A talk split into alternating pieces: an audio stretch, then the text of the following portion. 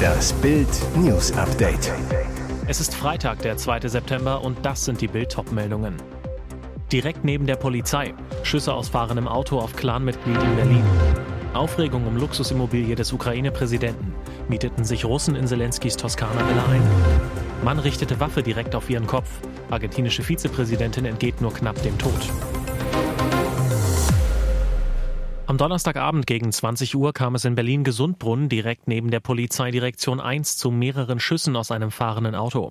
Ein Mann wurde schwer verletzt. Nach Bildinformationen handelt es sich um ein Clanmitglied.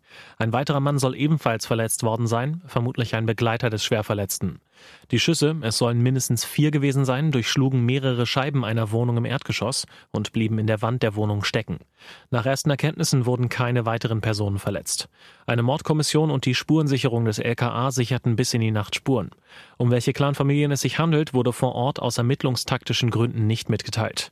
Ein Spezialeinsatzkommando und Beamte einer Einsatzhundertschaft durchsuchten noch in der Nacht Wohnungen in der Wriezener Straße, Zingsterstraße und Biesenthaler Straße. Bis zum Morgen gab es noch keine Festnahme möglicher Täter. Italienische Medien berichten von einer neuen Kampfzone weit außerhalb der Ukraine. Sie liegt in der romantischen Toskana, genauer im Luxusbadeort Forte dei Marmi an der Westküste Italiens. Ein Ort, in dem russische Oligarchen wie der frühere Chelsea-Boss Roman Abramowitsch Luxusvillen besitzen, in dem reiche russische Touristen in Saus und Braus urlauben und in dem auch der ukrainische Präsident Volodymyr Zelensky ein edles Anwesen besitzt. Laut der Investigativplattform Slitstvo sollen die Zelenskys das Anwesen 2017 für 3,8 Millionen Euro über ein italienisches Unternehmen gekauft haben. Präsident Zelensky und seine Frau sind jedoch Phantome. Das Haus wird über eine Agentur vermietet. Den italienischen Berichten zufolge gibt es nur eine einzige Bedingung. Die Villa darf nicht an russische Staatsbürger vermietet werden. Doch genau das ist jetzt angeblich passiert. Wie die Zeitung Il Terino berichtet, soll das Luxusanwesen im August vermietet gewesen sein. Für schlappe 50.000 Euro an Russen. Bei den Urlaubern, die sich in dem Haus niederließen, soll es sich um eine in London ansässige Familie handeln. Morgen wird der ehemalige sowjetische Staats- und Parteichef Michael Gorbatschow in Moskau beerdigt. Kreml-Despot Wladimir Putin drückt sich vor der Zeremonie, weicht den Angehörigen aus. Aufgrund seines Zeitplans könne er daran nicht teilnehmen, erklärte Kreml-Sprecher Dmitri Peskov. Putin war zuvor aber in das Krankenhaus gegangen, in dem Gorbatschow im Sarg aufgebahrt ist. Deutschland plant derweil sein eigenes Gedenken. Bundestagspräsidentin Bärbel Bass plant für Mittwoch eine Gedenkfeier für Gorbatschow im Bundestag. Das erfuhr Bild aus Parlamentskreisen. Auch Kanzler Olaf Scholz wird daran teilnehmen. Bundespräsident Frank-Walter Steinmeier soll als stiller Teilnehmer eingeladen werden. Eine Teilnahme an Gorbatschows Beerdigung in Moskau schloss Scholz aber de facto aus. Es gibt keine Einladung zu dem Begräbnis, insofern stellt sich die Frage gar nicht, sagte er der Westdeutschen Allgemeinen Zeitung. In Buenos Aires ist ein Mann festgenommen worden, der eine Schusswaffe auf Vizepräsidentin Christina Kirchner gerichtet hatte. Fernsehbilder zeigten, wie der Mann gestern mit der Waffe auf Kirchner zielte, als die Linkspolitikerin und frühere Staatschefin vor ihrer Wohnung in der Hauptstadt aus seinem Auto ausstieg. Erste Ermittlungen zeigen, Kirchner hatte unfassbares Glück, entging nur knapp dem Tod. Präsident Alberto Fernandez erklärte später, die Waffe sei mit fünf Kugeln geladen gewesen. Der Abzug sei zwar betätigt worden, die Waffe habe aber aus noch unbekannten technischen Gründen keinen Schuss abgegeben. Sicherheitsminister Anibal Fernandez gab später die Festnahme des Verdächtigen bekannt, bei dem es sich um einen Brasilianer handeln soll. Der Vorfall ereignete sich inmitten wachsender Spannungen rund um Kirchner, die zwischen 2007 und 2015 Präsidentin des südamerikanischen Landes war. In einem Korruptionsprozess hatte die Staatsanwaltschaft vergangene Woche zwölf Jahre Haft gegen die Vizepräsidentin gefordert. Großalarm an einer Kaufland-Filiale in Leipzig. Die Polizei sucht nach einem vermissten Baby. Ein einmonatiger Junge ist mitsamt seinem Kinderwagen verschwunden, erklärte ein Polizeisprecher. Er ist mit einem Erwachsenen unterwegs, wurde aber ganz ausdrücklich nicht entführt. Der Junge sei aber nicht mehr bei den Sorgeberechtigten. Zur Frage, ob das Baby in Gefahr sei, sagte eine Polizeisprecherin, dies sei nicht einschätzbar. Fakt ist aber, auch die Kripo rückte zum Einkaufsmarkt in die Georg-Schumann-Straße an. Nach Bildinformationen soll es zuvor familiäre Streitigkeiten gegeben haben. Das Baby werde seit 17 Uhr gesucht. Die Polizei setze dabei auch Hunde ein, sagte die Sprecherin. Wir gehen jeglichen Hinweisen nach. Die Suche ging auch in der Nacht weiter. Wie bei vermissten Fällen üblich wurden etwa Krankenhäuser, Taxifahrer und die für Bahnhöfe zuständige Bundespolizei informiert. Auch Videoaufzeichnungen aus Straßenbahnen würden überprüft. Ein Polizeisprecher sagte heute Morgen, die Suche ist nach wie vor in Gang. Wir haben das Kind noch nicht auffinden können. Und jetzt weitere wichtige Meldungen des Tages vom Bild Newsdesk. Benzinwut in Deutschland schon wieder zocken Ölmultis uns ab. Um Mitternacht lief am Mittwoch der Tankrabatt aus. Keine fünf Minuten später schossen die Spritpreise heftig in die Höhe, teilweise um rund 50 Cent pro Liter. Ein Blitzpreisschock, wie ihn Autofahrer noch nicht erlebt haben. Und das, obwohl es bei Einführung des Tankrabatts weitaus weniger mit den Preisen runterging.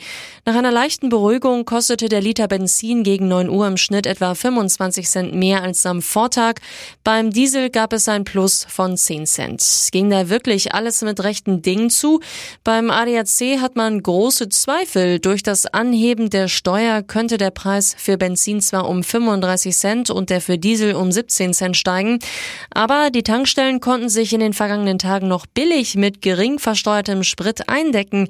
Außerdem waren die Tankpreise schon in den Tagen zuvor deutlich gestiegen. Manche Betreiber sperrten in den vergangenen Tagen zudem ihre Zapfsäulen, schickten ihre Kunden weg, um jetzt deutlich höhere Preise einzustreichen. Das sei unverschämt gegenüber Verbrauchern, schimpft ADAC-Tankexpertin Katrin van Radenborg. Sie ist sich deshalb sicher, die Spritpreise sind stärker gestiegen, als es der wegfallende Tankrabatt rechtfertigt. Wirbel um diese Baerbock-Aussage hat sich unsere Außenministerin vergaloppiert. Mit einem Auftritt in Prag hat Annalena Baerbock für einen Sturm der Entrüstung gesorgt.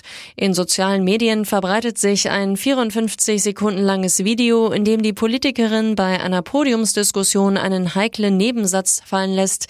Egal, was meine deutschen Wähler denken.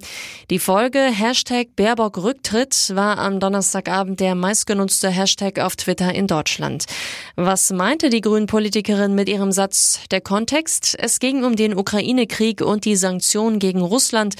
Baerbock wörtlich, wenn ich den Menschen in der Ukraine das Versprechen gegeben habe, wir stehen an eurer Seite, solange wir uns braucht, dann will ich das auch einhalten, egal was meine deutschen Wähler denken. Die Reaktion aus der Politik auf den Baerbock-Satz lesen Sie auf Bild.de.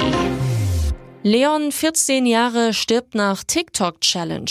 Leon Brown lag leblos in seinem Kinderzimmer in Cumbernauld, Schottland, als seine Mutter Lauren ihn fand. Der Teenager hatte sich erwürgt für eine TikTok-Challenge. Leon wollte nur so lange zudrücken, bis er bewusstlos wurde und damit seine Freunde beeindrucken. Stattdessen starb er vor ihren Augen. Er erlitt dasselbe Schicksal wie der Brite Archie Battersby nur wenige Wochen vor ihm. Archie hatte sich im April so heftig gewürgt, dass Ärzte ihn für Hirntod erklärten. Doch weil sein Herz noch schlug, kämpften seine Eltern bis zum Europäischen Gerichtshof für Menschenrechte um sein Leben und verloren. Am 6. August wurden die lebenserhaltenden Maßnahmen eingestellt. Die ganze Welt nahm Anteil am Schicksal des Zwölfjährigen aus Southend in England. Das war offenbar trotzdem nicht genug, um Leon von der lebensgefährlichen TikTok-Challenge abzuhalten. Ich hatte von dieser Challenge gehört. Wegen dem, was Archie passiert ist, sagte Leons Mutter Lauren Keating dem Daily Record. Trotzdem erwartest du nicht, dass dein eigenes Kind so etwas tut. Was Peter Maffay mit The Voice-Talent Franziska verbindet, damit hätte die Musiklegende nicht gerechnet. Am Donnerstagabend kam es bei The Voice of Germany zu einem ganz besonderen Wiedersehen und das nach 33 Jahren. Denn wie sich herausstellte, haben Coach Peter Maffay und Kandidatin Franziska Kleinert aus Freudenthal in Baden-Württemberg eine gemeinsame Vergangenheit. Mit ihm nahm sie damals den Song Lass dich gehen auf, spielte sogar im Musikvideo mit. Aber würde er jetzt auch für sie buzzern? Kleinert vor ihrem Auftritt, ich glaube nicht, dass er mich an der Stimme erkennt. Fast gleichzeitig mit Mark Forster drehte sich dann auch Peter Maffay um, doch seine einzige Gesangspartnerin kam ihm nicht gleich bekannt vor. Er fragte sich stattdessen, so wie es bei The Voice üblich ist, wie heißt du und wo kommst du her? Franziska half ihm ein bisschen auf die Sprünge, vielleicht klingelt's, 30 Jahre zurück, da fiel bei dem Sänger der Gorschen und Franziska kam dann am Ende auch in sein Team. Arroganzanfall auf dem Weg zur elften Meisterschaft in Serie oder ist es einfach nur die Wahrheit? Nach dem 5 zu 0 in der ersten Pokalrunde bei Drittligist Viktoria Köln überraschte Bayerns Sportvorstand Hassan Salihamidzic mit dieser Aussage über sein starkes Team. Wenn Sie sich die Trainingseinheiten anschauen, die sind wirklich besser als manche Bundesligaspiele. So hatte sich früher auch schon mal Ehrenpräsident Uli Hoeneß als Bayern-Boss geäußert. Hat Salihamidzic recht mit seiner Trainingsaussage? Köln-Trainer Steffen Baumgart zu Bild. Bei mir ist das genauso. Du hast im Training oft das Gefühl, dass das von der Intensität her und von dem, wie gespielt wird, eine höhere Qualität ist als in manchen Bundesligaspielen. Bei Bayern auch, weil sie eine höhere Kaderstruktur haben. Und was die Trainer aus Leipzig, Berlin, Frankfurt und Freiburg sagen, lesen Sie auf Bild.de. Weitere spannende Nachrichten, Interviews, Live-Schalten und Hintergründe hört ihr mit Bild TV Audio. Unser Fernsehsignal gibt es als Stream zum Hören über TuneIn und die TuneIn-App auf mehr als 200 Plattformen, Smart Speakern und vernetzten Geräten.